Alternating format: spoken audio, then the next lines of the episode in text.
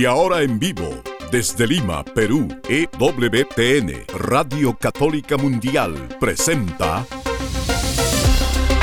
Más que Noticias, un programa informativo que analiza desde una visión de la fe los acontecimientos sociales, políticos y económicos más importantes de Latinoamérica, el Vaticano y el mundo. Más que noticias, respuestas a las interrogantes de los temas más actuales y la manera correcta de interpretarlos a la luz de la fe.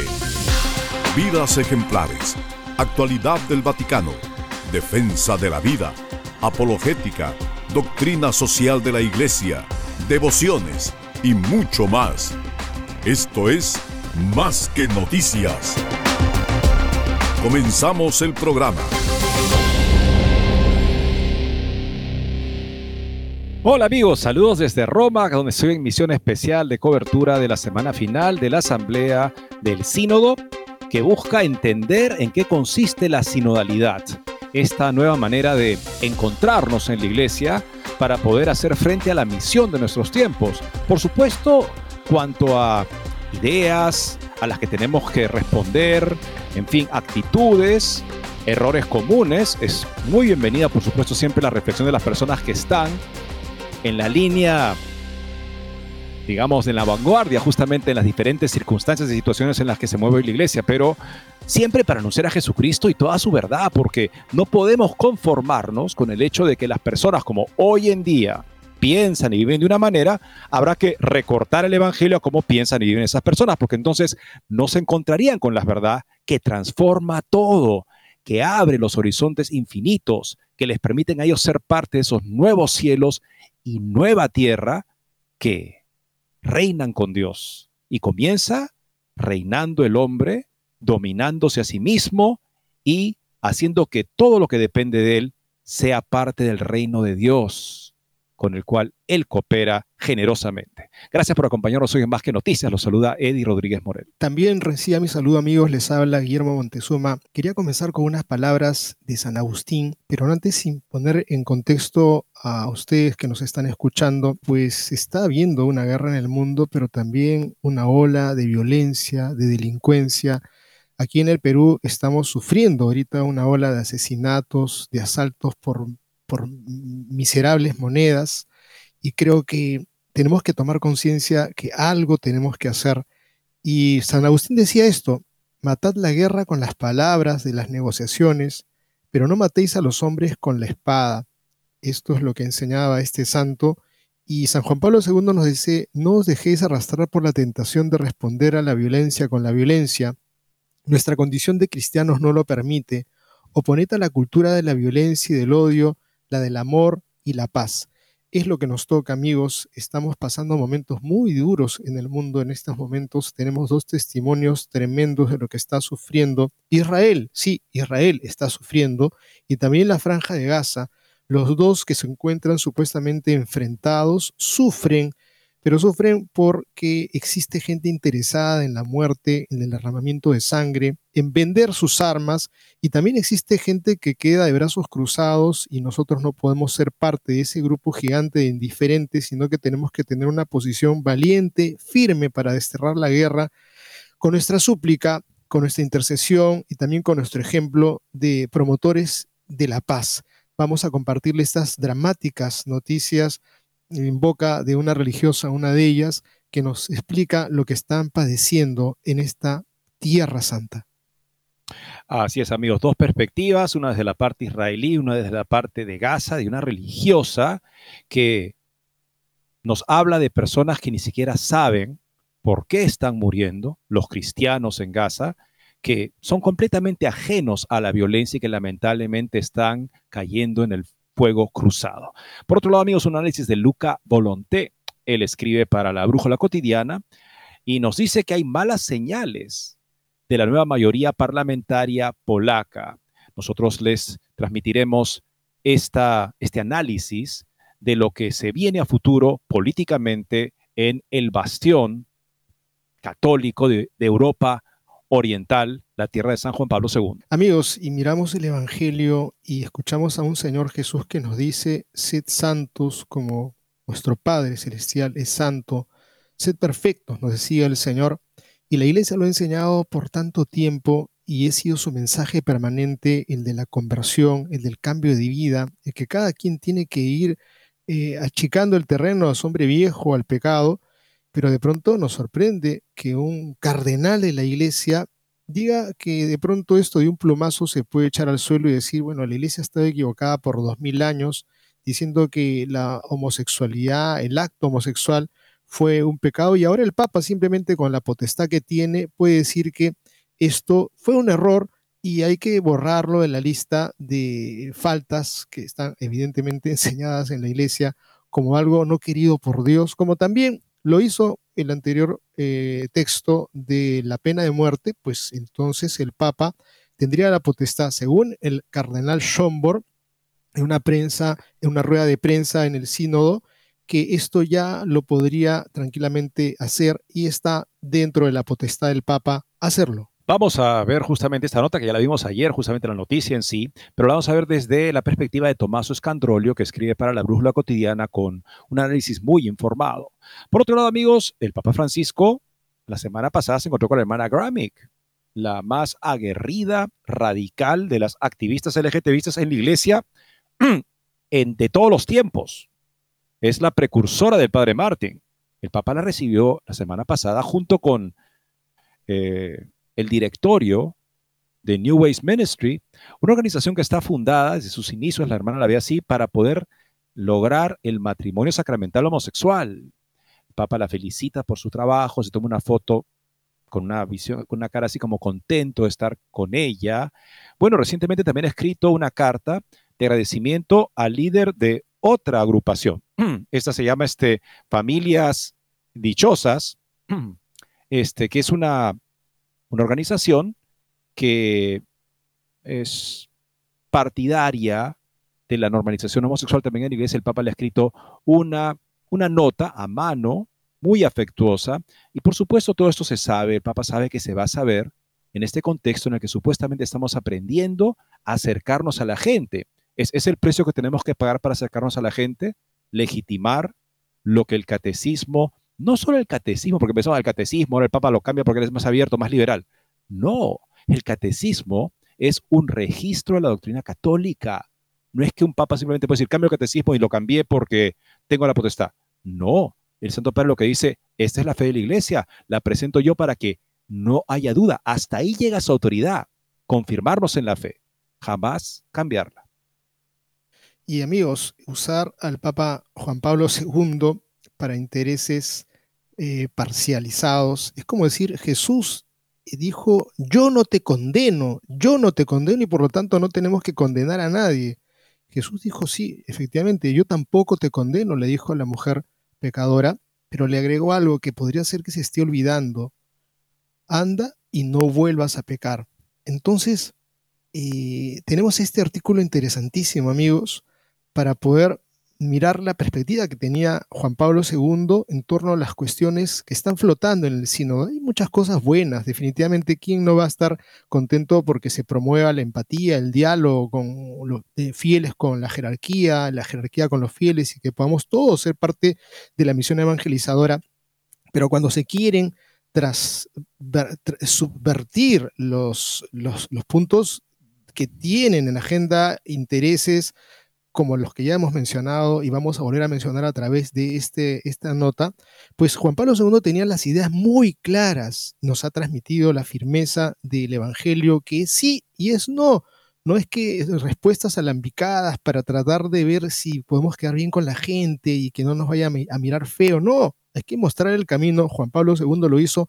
Vamos a compartirles este artículo sobre las respuestas que hubiera dado Juan Pablo II a las cuestiones que están apareciendo en el sínodo. Y por otra parte, tenemos otra nota interesantísima sobre el estallido de un cisma ya en ciernes, no prácticamente es ya e, es un hecho patente en la iglesia anglicana y en torno a qué temática, amigos, en torno a la bendición de parejas homosexuales. Estamos hablando de que los primados de Hispanoamérica, del África, del Asia y el Pacífico han anunciado oficialmente la ruptura, la separación de la Iglesia de Inglaterra y de su primado, el arzobispo de Canterbury, Entonces, eso creo que es una mirada como para recordar ese dicho que dice, si ves las barbas de tu vecino cortar, pon las tuyas a remojar. Con estas notas y otras volvemos en breve.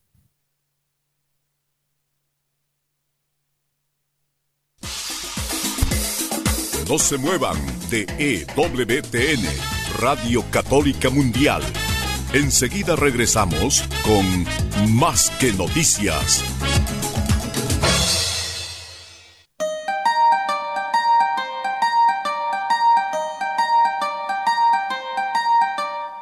No olvides seguirnos en Facebook como Más que Noticias EWTN.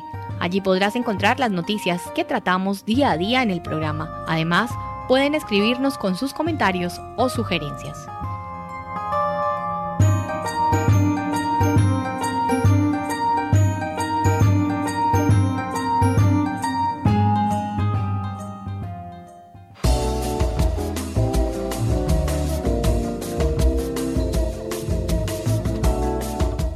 Si quieres estar informado de todas las noticias del acontecer de la iglesia y seguir el día a día del Papa Francisco, entra ya a la página web de Asiprensa www.asiprensa.com y podrás estar enterado de todo lo que sucede en la iglesia.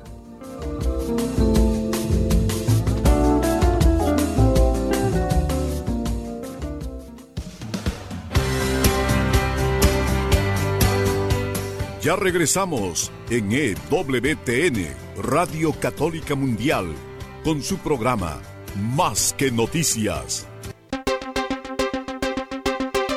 Comenzamos con dos perspectivas del conflicto en Gaza, del conflicto en Israel, publicadas por la Brújula Cotidiana, por analistas muy informados. Son dos entrevistas que nos podrán llevar a ver de alguna manera a través de los ojos de estas personas entrevistadas la situación en la Tierra Santa. Primera es una entrevista de Patricia Gooding Williams. Los israelíes, es el título de la nota, estamos ahora más unidos que nunca en defensa de nuestro Estado. En Tel Aviv, cita al entrevistado Patricia Gooding, vivimos encerrados porque no paran de llover cohetes y cerca de la frontera las alarmas suenan constantemente. Estamos en guerra. Todo el mundo ha respondido a la llamada al frente y además muchos otros se han presentado voluntarios para unirse. Un joven empresario, Soltan Zoldi, cuenta a la brújula cotidiana cómo está viviendo Israel esta crisis. Tante conocí a algunas de las personas que han muerto en manos de los terroristas de Hamas. Ahora todas las tiendas y negocios de Tel Aviv están cerradas por seguridad, pero los israelíes están unidos como nunca. Soltan Soldi habla con amargura, pero con determinación de la situación en Israel tras el atentado terrorista de Hamas el 7 de octubre. Es un joven empresario de Tel Aviv que realiza regularmente viajes de negocios entre Israel e Italia. En los últimos días ha regresado a Milán acompañado de su mujer y de su hijo de un año. La brújula cotidiana se ha puesto en contacto con él por el teléfono para conocer con más detalle el clima y la vida en Israel tras el bárbaro atentado de Hamas. Primera pregunta. Han pasado dos semanas desde que Hamas atacó Israel. ¿Cuál es la situación en Tel Aviv donde vive? Responde así. La vida es muy estresante. Siguen lloviendo misiles sobre Tel Aviv, lo que nos obliga a vivir aislados. Todo está cerrado, incluidas las escuelas. Solo permanecen abiertos los servicios de emergencia como supermercados y farmacias. Los militares han aconsejado a todo el mundo que se quede en casa. Los que pueden, trabajan desde casa. Los que no pueden, no tienen ingresos. Todos ven las noticias en las casas para estar al día de la situación. Jamás dispara misiles contra Israel todos los días. En Tel Aviv las alarmas suenan al menos una vez al día, pero cerca de la frontera son continuas. Vivimos en una situación de guerra y no sabemos cuándo acabará. Es difícil descubrir la ansiedad que siente la gente en estos momentos. Es difícil describir, perdón, la ansiedad que siente la gente en esos momentos. Los militares siguen encontrando cadáveres tras el ataque lo que significa que las familias se están enterando de que seres queridos que esperaban que hubieran sobrevivido están muertos en realidad. Jamás ha declarado la guerra a Israel. ¿Qué pasará cuando suene la alarma de misiles? Le, le, preguntan y dice así, todos los pisos y casas modernas de Israel tienen habitaciones seguras, lo bastante fuertes para resistir un ataque con cohetes, pero solo son relativamente seguras porque son fáciles de abrir desde el exterior, como vimos cuando Hamas entró en el kibutz. Los terroristas consiguieron entrar, torturar y matar a las personas que se escondían allí. En cambio, la gente que vive en edificios antiguos se refugia en las escaleras. Cuando suena la alarma tenemos entre 15 y 20 segundos para entrar en la sala de seguridad. Permanecemos allí 10 minutos y luego volvemos a nuestra rutina habitual. Estamos constantemente en tensión. Le preguntan luego, ¿cómo han respondido los israelíes a este fallo de seguridad que pilló desprevenido a Israel y permitió el ataque de Hamas? Responde así. En los primeros días tras los atentados, los israelíes se sintieron muy inseguros, pero ahora nuestras prioridades son otras. Ahora no es el momento de analizar lo que salió mal. Eso vendrá después. Ahora debemos pensar en el futuro y poner todo nuestro esfuerzo y energía en defender nuestras vidas y nuestra nación. Por ejemplo, miles de reservistas fueron llamados a filas para apoyar el esfuerzo de guerra. El 100% de los convocados respondieron a la llamada, pero sorprendentemente, otro 50% se presentó voluntario para alistarse. Los israelíes están unidos como nunca para hacer frente a esta guerra. Cuando hay una emergencia, todo el mundo se moviliza para proteger a nuestra nación y busca formas de contribuir. Le preguntan, ¿qué formas adopta esta solidaridad? Responde así, los gestos de solidaridad son muchos, van desde las donaciones hasta el suministro de alimentos o medicinas a quienes tienen dificultades para salir o no pueden trabajar. Los civiles más valientes que viven cerca de la frontera llevan alimentos, material y consuelo a los soldados del frente. Intentamos levantarles la moral. Todos intentan animarse mutuamente y a transmitir esperanza. Jamás quiere que vivamos con miedo filmaron las atrocidades cometidas en Israel y colgaron los videos en las redes sociales para mostrarnos la barbarie de la que son capaces, con la intención de llenarnos de miedo. Pero si les permitimos quebrantar nuestro espíritu, es como si ya nos hubieran derrotado. No permitiremos que esto ocurra y ganaremos esta guerra, como hicimos en el pasado cuando nos atacaron. Le preguntan, muchos dicen que la forma más rápida de poner fin a una guerra es negociar un acuerdo de paz. ¿Es esto posible para los israelíes después de lo ocurrido? Él responde, sí, la paz siempre es mejor, si es posible. Israel quiere la paz con los palestinos, pero ambas partes tienen que estar de acuerdo. Sentimos que todos nuestros esfuerzos a favor de la paz acaban de estallar. ¿Cómo puede haber paz si la otra parte jamás tiene como objetivo la destrucción de Israel? Han declarado abiertamente que quieren matar a todos los judíos y borrar a Israel del mapa. Israel ha convivido con los terroristas durante demasiado tiempo y hemos aprendido a vivir con la situación. Ahora está claro que ya no podemos. Israel está rodeado de enemigos. Incluso hemos tenido que desplazar a nuestros civiles de la frontera norte con Líbano por su seguridad. Lo único que podemos hacer es protegernos. Recordemos que jamás es un grupo que nunca aceptó los pactos de paz que hizo incluso la autoridad palestina con Israel. Ellos nacieron en el año 93 en oposición a cualquier negociación con Israel para mantener una política previa de los vecinos árabes de Israel, que era que no se negocia con Israel, no se acepta la existencia de Israel y no puede haber paz con Israel. Los tres nos. Ellos, además de eso, jamás tiene como su misión, así lo entienden, el establecimiento de un califato mundial islámico, cuyo primer paso es aniquilar completamente a Israel y exterminar a todos los judíos que viven en la zona. Con ese tipo de condiciones y misión, así se entienden ellos, es imposible, por supuesto, negociar. Y en ese, en ese espectro de personas a los cuales quieren desaparecer, aunque no tengamos una gota de judíos, cualquier persona que no acepte esa posición se convierte en su enemigo, amigos. Pregunta, sin embargo, a menudo se describe a los palestinos como los oprimidos y Israel como el opresor. ¿Por qué? A los palestinos se les da muy bien convertir las redes sociales en una máquina de propaganda. Tiene valores muy diferentes a los nuestros. Nuestra primera prioridad en esta guerra es llevar a todos los rehenes a casa sanos y salvos y después erradicar las amenazas que supone jamás.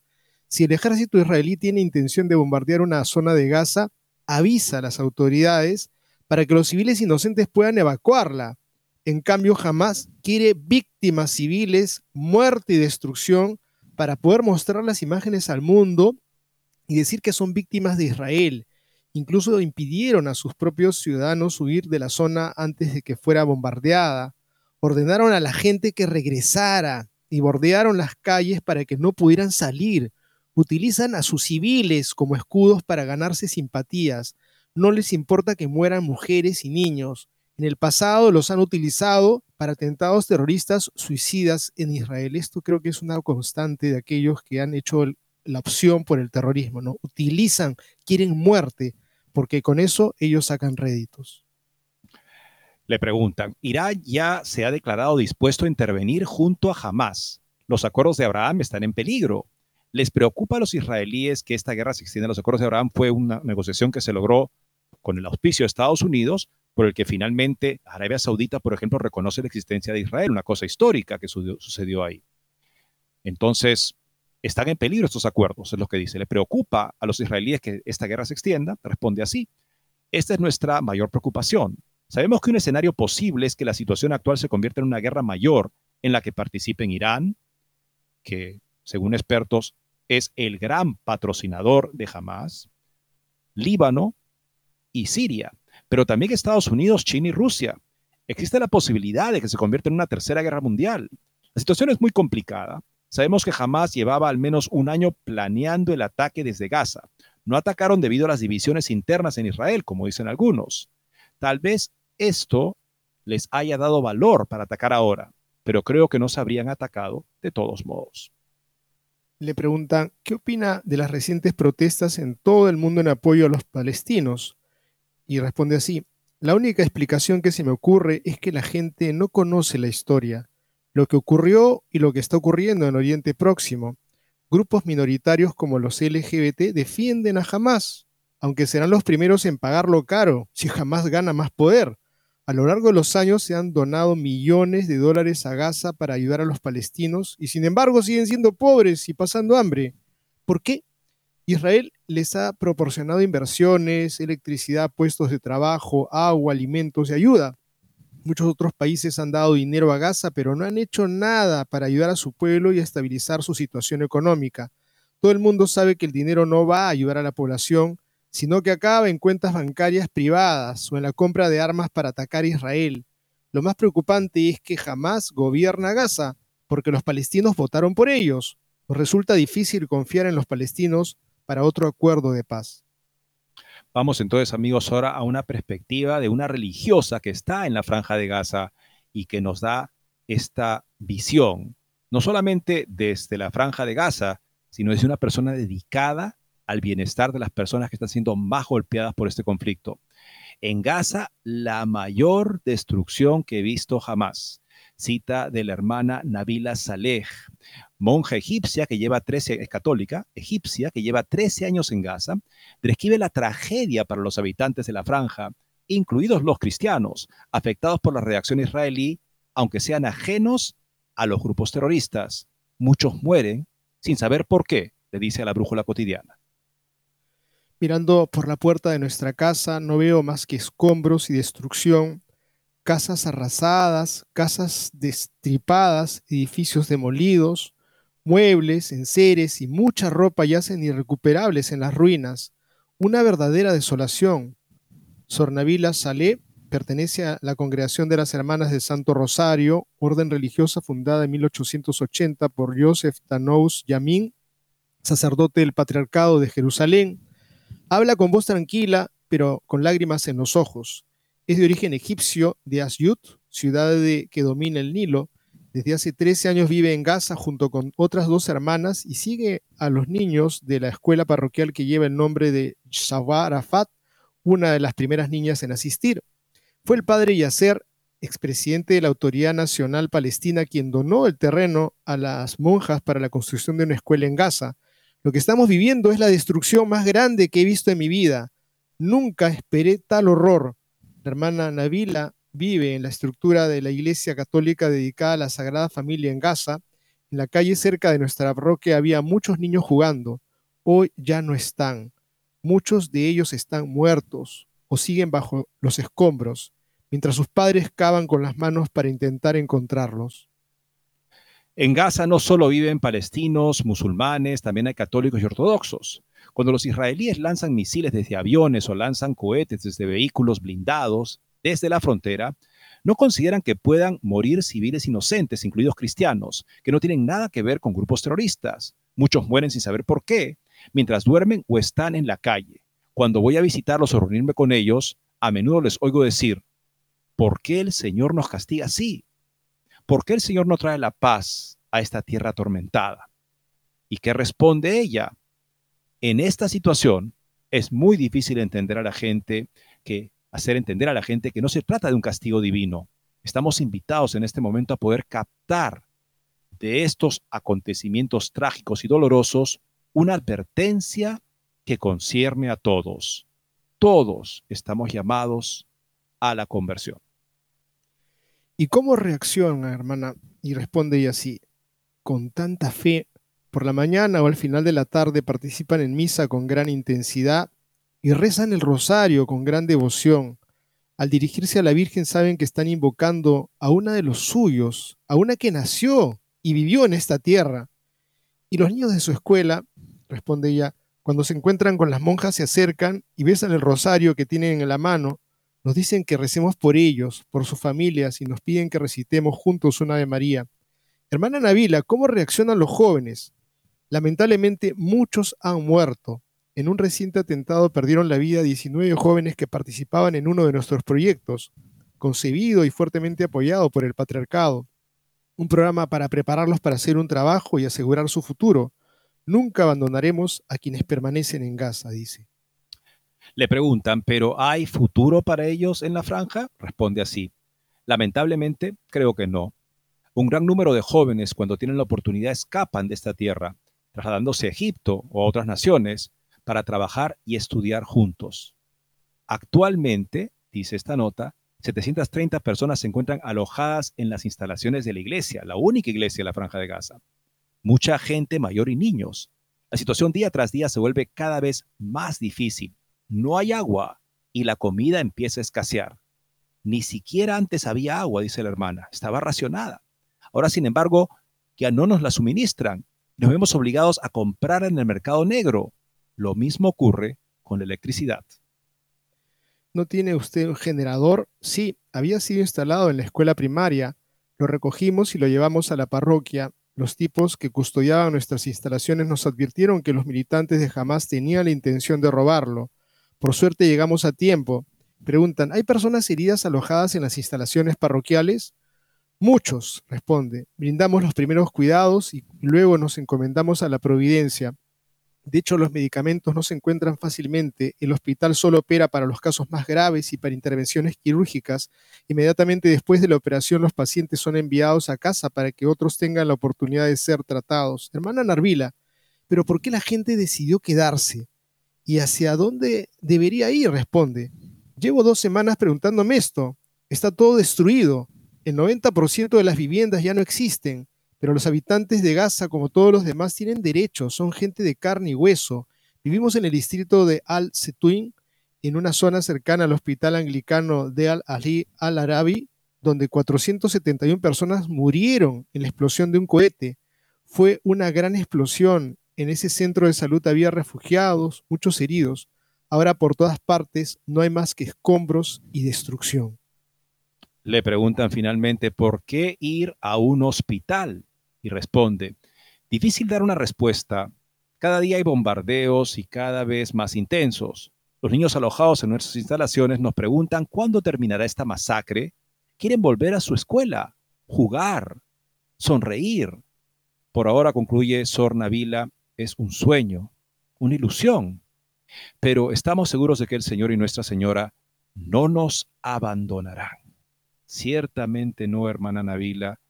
Y desde acá Estoy seguro que todos le agradecemos su testimonio de estar presente como una mujer de Dios que ve desde la misión de Jesucristo todo lo que pasa en la historia y sabe que toda ocasión, todo lo que el Señor causa lo bueno y lo que permite cosas como estas, lamentablemente, porque el Señor permite el pecado, pero lo permite en vistas de un bien mayor. El bien mayor siempre se realiza a través de una conversión más plena. Estemos en las buenas o en las malas, la verdad es que no debemos absolutizar nada pasajero, ni lo bueno ni lo malo. El sentido de todo es que nos entreguemos más incondicionalmente a Dios, como está haciendo esta admirable religiosa. Vamos a la segunda pausa del programa, amigos. Regresando, vamos a ver algo de lo que está pasando en Polonia políticamente. Este país que ha sido un bastión, tanto por la jerarquía católica, como también una mayoría de gobierno hasta hace poco, que tenía una misión muy clara, concorde con los valores católicos, pro familia, pro vida. Lamentablemente esa mayoría política se ha perdido. ¿Cómo se ve el futuro próximo de la política en Polonia? Dejaremos que Luca Volonté, un experto, nos lo cuente. Con eso ya volvemos. No se muevan de EWTN, Radio Católica Mundial. Enseguida regresamos con Más que Noticias.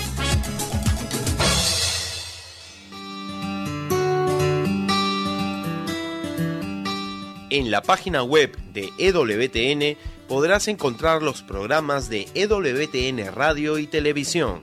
Solo tienes que descargar los podcasts y así encontrarás tus programas preferidos. Recuerda en www.ewtn.com.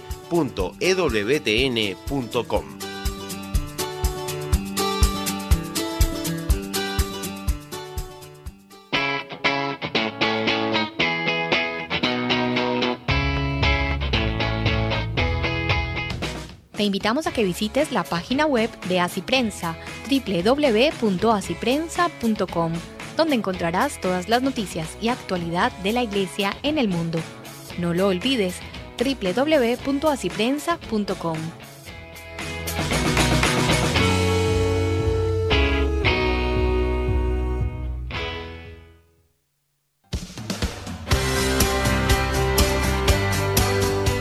Ya regresamos en EWTN, Radio Católica Mundial, con su programa Más que Noticias. Para comunicarse en vivo con Más que Noticias, nos pueden llamar desde Estados Unidos al teléfono gratuito 1-866-398-6377 y desde cualquier parte del mundo al 205-271-2976. Estamos también, amigos, atentos a el, este, el huracán Otis, que las imágenes que vemos, las pocas que han podido salir de un lugar donde las comunicaciones están muy limitadas, Acapulco, en México, son devastadoras. Y estamos hablando de estructuras principales bien construidas que han sido dañadas tal vez de una manera incluso irremediable en esa localidad mexicana. Así que amigos, muchas oraciones. Sabemos que por lo que he podido ver, ha bajado de categoría 5, la más potente que existe, así llegó a tierra, está en categoría cuarto, se espera mucha lluvia, que por supuesto llevará más problemas graves a la zona del entorno, porque cuando el agua sube rápidamente sabemos que las inundaciones pueden arrasar con todo. Así que, amigos, nuestras oraciones también por nuestros hermanos en México, todavía en este momento difícil por, la, por el huracán Otis. Sí, y bueno, estamos por mirar lo que está ocurriendo en, en Polonia.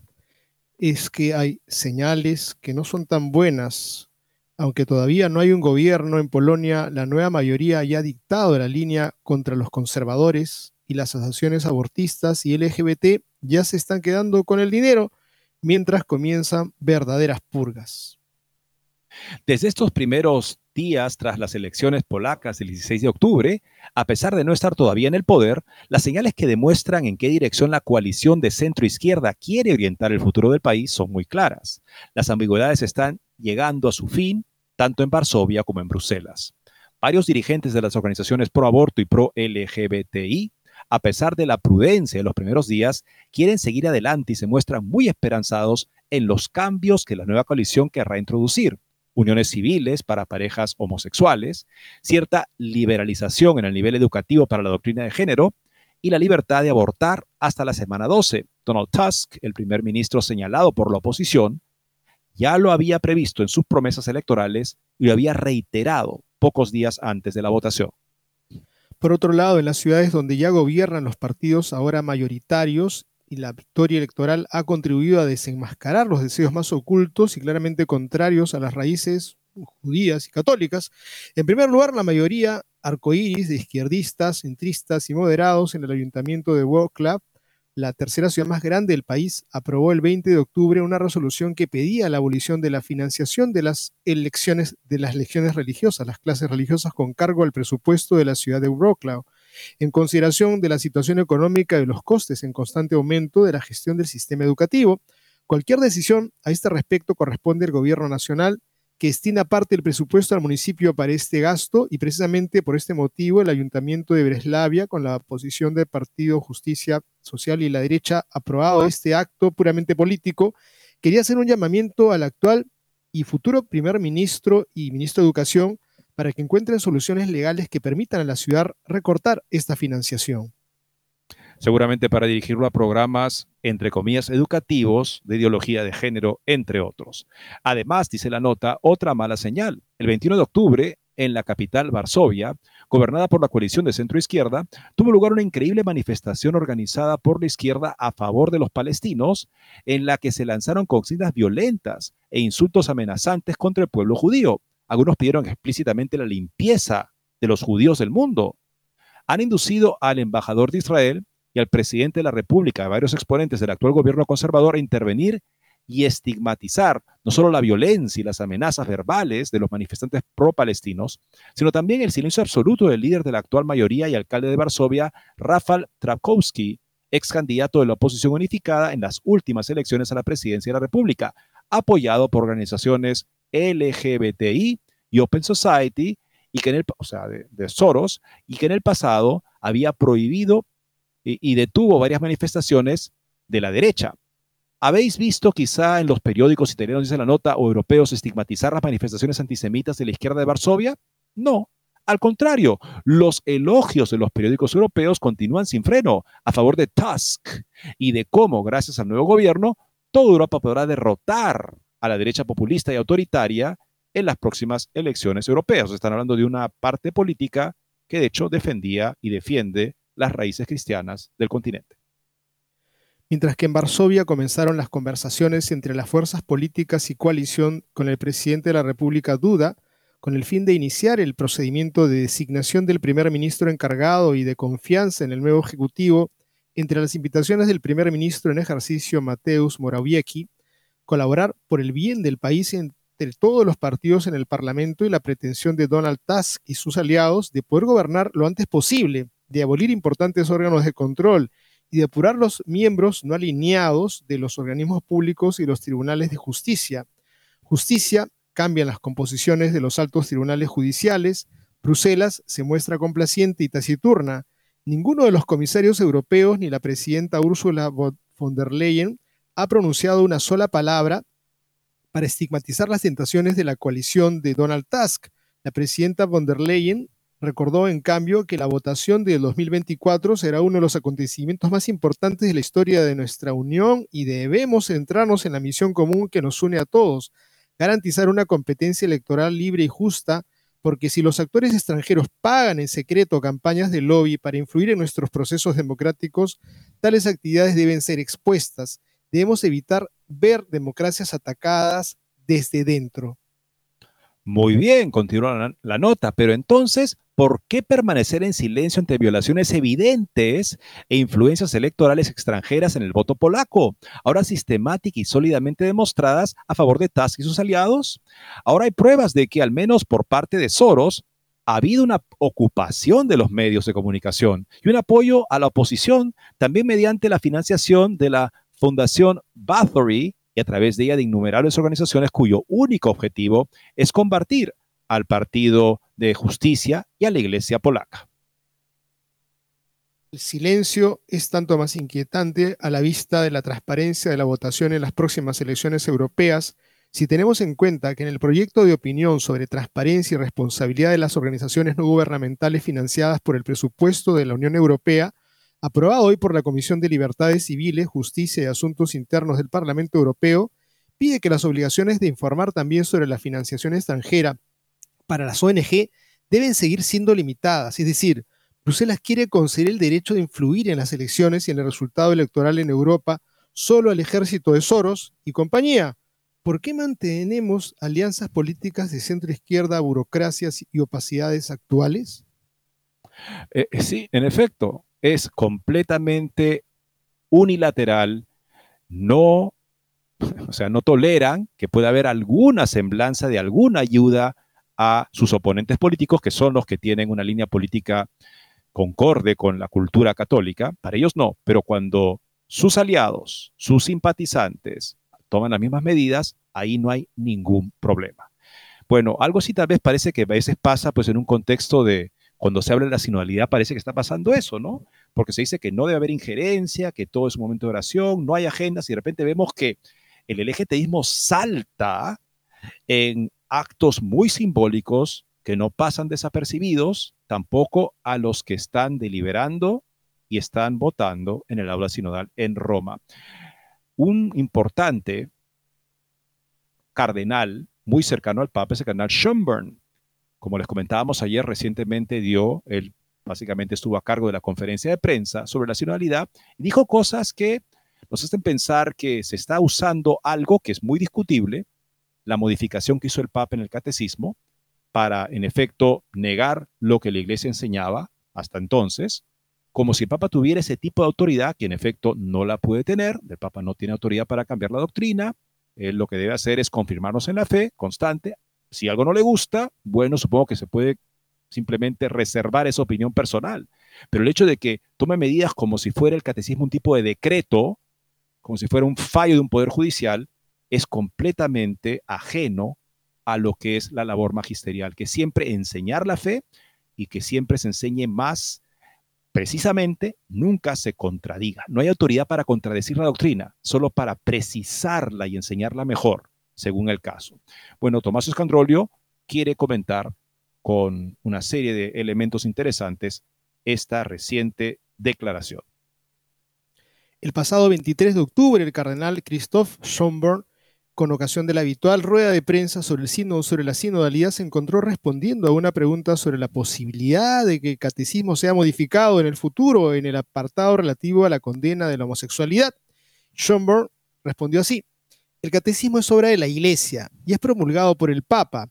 Desde su publicación solo ha habido una modificación por parte del Papa Francisco sobre la pena de muerte. No hay ningún secreto, Juan Pablo II ya quería que la pena de muerte fuera condenada explícitamente y la Madre Teresa también había pedido insistentemente a Juan Pablo II que la condenara. Dos santos pidieron encarecidamente esta modificación y el actual Papa lo hizo modificar. ¿Habrá entonces otros cambios? No lo sé. Es el Papa quien lo promulgó y la última palabra la tiene él. Solo él puede modificarla, dijo Schomburg. La pena de muerte es una sanción aprobada por la Escritura la tradición y el magisterio hasta el Papa Francisco. Ya tenemos explicado y hemos explicado en el pasado cómo la pena de muerte, dadas algunas condiciones, es moralmente permisible. Muy brevemente, la pena de muerte, para hacer una sanción justa, debe satisfacer cuatro propósitos. La finalidad retributiva. El sufrimiento del opresor es necesario para reparar el mal cometido. El objetivo de la disuasión. Las disposiciones de los códigos y la propia imposición de la pena sirven para disuadir a los miembros de la sociedad de cometer algunos delitos especialmente graves. La finalidad reeducativa, o mejor aún pedagógica, el condenado en previsión de la ejecución de la pena, tiene la posibilidad de recuperar la humanidad que perdió al realizar el acto delictivo. O sea, entiende con el hecho de que sea exigida su vida la gravedad de haber tomado la vida de otro ser humano.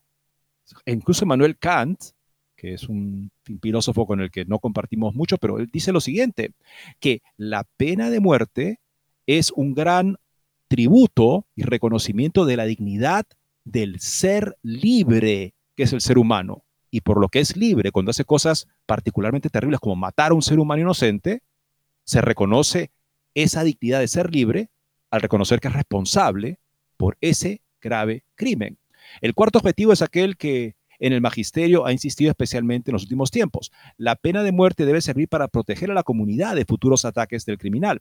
Se basa, por tanto, en el principio de legítima defensa. Este principio, sin embargo, se basa a su vez en el principio de proporción. Si existen otras soluciones más eficaces para contrarrestar la agresividad del delincuente, por ejemplo la prisión, es necesario adoptarlas. En resumen, la pena de muerte es legítima en principio, pero solo debe utilizarse como último recurso. Hasta ahí llega la doctrina de Juan Pablo II.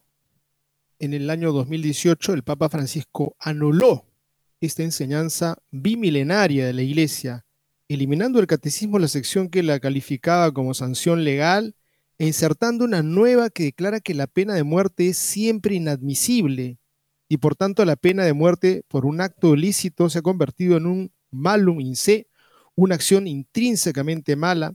En resumen, según Bergoglio, la Iglesia lleva dos mil años equivocada. Mencionemos lo que dijo Schomburg sobre el deseo de Juan Pablo II de declarar siempre ilícita la pena de muerte. Esta afirmación parece muy improbable, dado que Juan Pablo II se expresó así en Evangelium Vitae la medida y la calidad de la pena debe ser cuidadosamente evaluadas y decididas y no deben llegar al extremo de la represión del criminal, salvo en los casos de absoluta condena.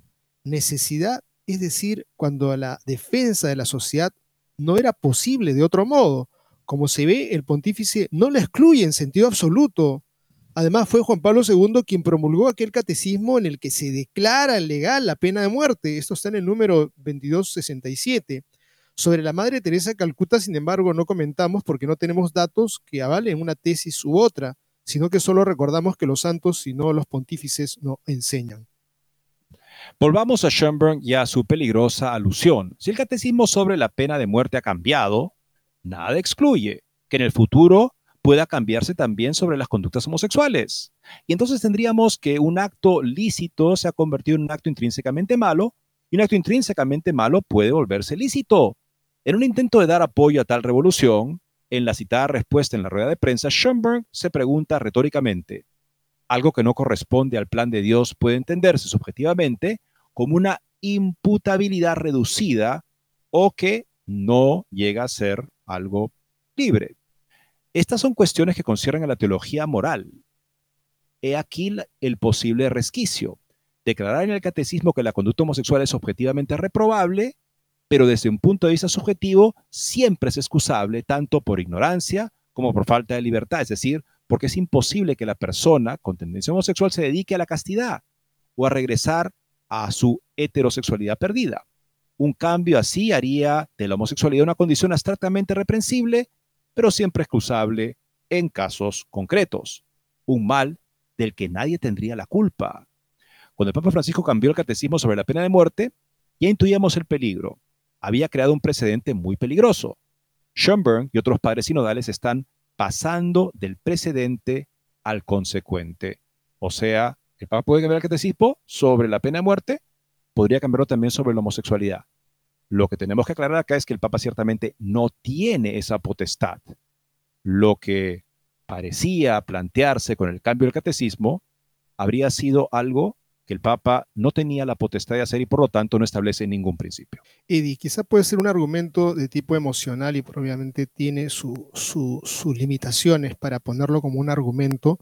La gente en América Latina, contemplando las prisiones que se tienen, que son verdaderos infiernos, y, el nivel de delincuencia al cual estamos llegando aquí en esta parte del mundo es increíble que hombres levanten una pistola, te la pongan en la cabeza, que hayan personajes de, tal grado de, decrepitud de valores que violan a una persona, a un niño, a una niña recién nacida. La gente le dice al Papa, te has equivocado. Estas personas no pueden continuar viviendo si no van a cambiar, no les interesa cambiar, están dispuestas a que por un celular miserable, móvil, maten a una persona y lo hacen todos los días. Papá, te has equivocado. Ese es el sentir de la gente porque hay que solucionar esta situación y con un discurso de que todos somos buenos y que todos tenemos que ser tratados humanamente, es muy hermoso, sí, por supuesto, pero ¿de qué otra manera podemos detener esta ola? La gente aquí en el Perú dice, hace tiempo, salgamos de la corte de San José y hagamos una legislación valiente, decidida, porque esto ya está desbordando. Y vemos, amigos, en este tema también lo que recientemente sucedió. El Santo Padre, sabemos, recibió a la hermana Gramick, la más radical activista LGTBista. Claro, sonríe bonito, habla siempre con compostura, es que eso es lo que finalmente va a pesar sobre la conciencia cristiana, que alguien pueda decir herejías con una sonrisa y amablemente. Esperemos que no. Bueno, el Santo Padre escribió en esta ocasión una nota en italiano, con traducción al inglés, a un activista LGTBista con estas palabras. Querido hermano, muchas gracias por tu email. Gracias por tu ministerio. Rezo por ti. Por favor, continúa haciéndolo por mí. Que el Señor los bendiga y la Virgen los cuide. Fraternalmente, Francisco. La nota la ha publicado la diócesis de Lexington, presidida por el obispo John Stowe, que es un explícito LGTBista. No recibe ninguna visita canónica. Al parecer, lo que está haciendo debe estar bien. Y además, Stowe, el obispo de Lexington, Kentucky, se pronunció recientemente a favor de la bendición a parejas homosexuales. Claro, cuando surge esa nota, esa respuesta donde se dice que, en fin, en cada caso ya se verá y persona o personas, en fin, y, y o sea, sobre bendiciones a parejas homosexuales. Entonces la respuesta fue esa. Estaba hablando sobre eso. Bueno, él dijo, qué bueno que ahora sí podemos bendecirlas porque es lo que voy a hacer. Y el receptor de esta nota del Papa es eh, J.R. Serbowski, presidente de la Comisión de Apostolado LGBT de Lexington, con el obispo Stowe, y además líder del grupo LGBT Familias Afortunadas. Familias Afortunadas es un grupo que supuestamente dice que las familias que tienen un hijo o hija con tendencia homosexual no son familias que tienen una particular prueba, son familias afortunadas, bendecidas. Es muy bueno, hay que apoyar a ese joven, esa jovencita para que viva esa forma de amor que les propia. Lo dicen de una manera muy discreta y muy amable, pero ese siempre ha sido su objetivo. Y si pensamos que eso puede ser el camino a seguir para la iglesia, ya basta de este tema, estamos cansados de esto, ya una vez que se bendiga al que se quiera bendecir y punto, haríamos bien en ver lo que ha pasado, recordar lo que pasó solo en febrero de este año con la comunión anglicana.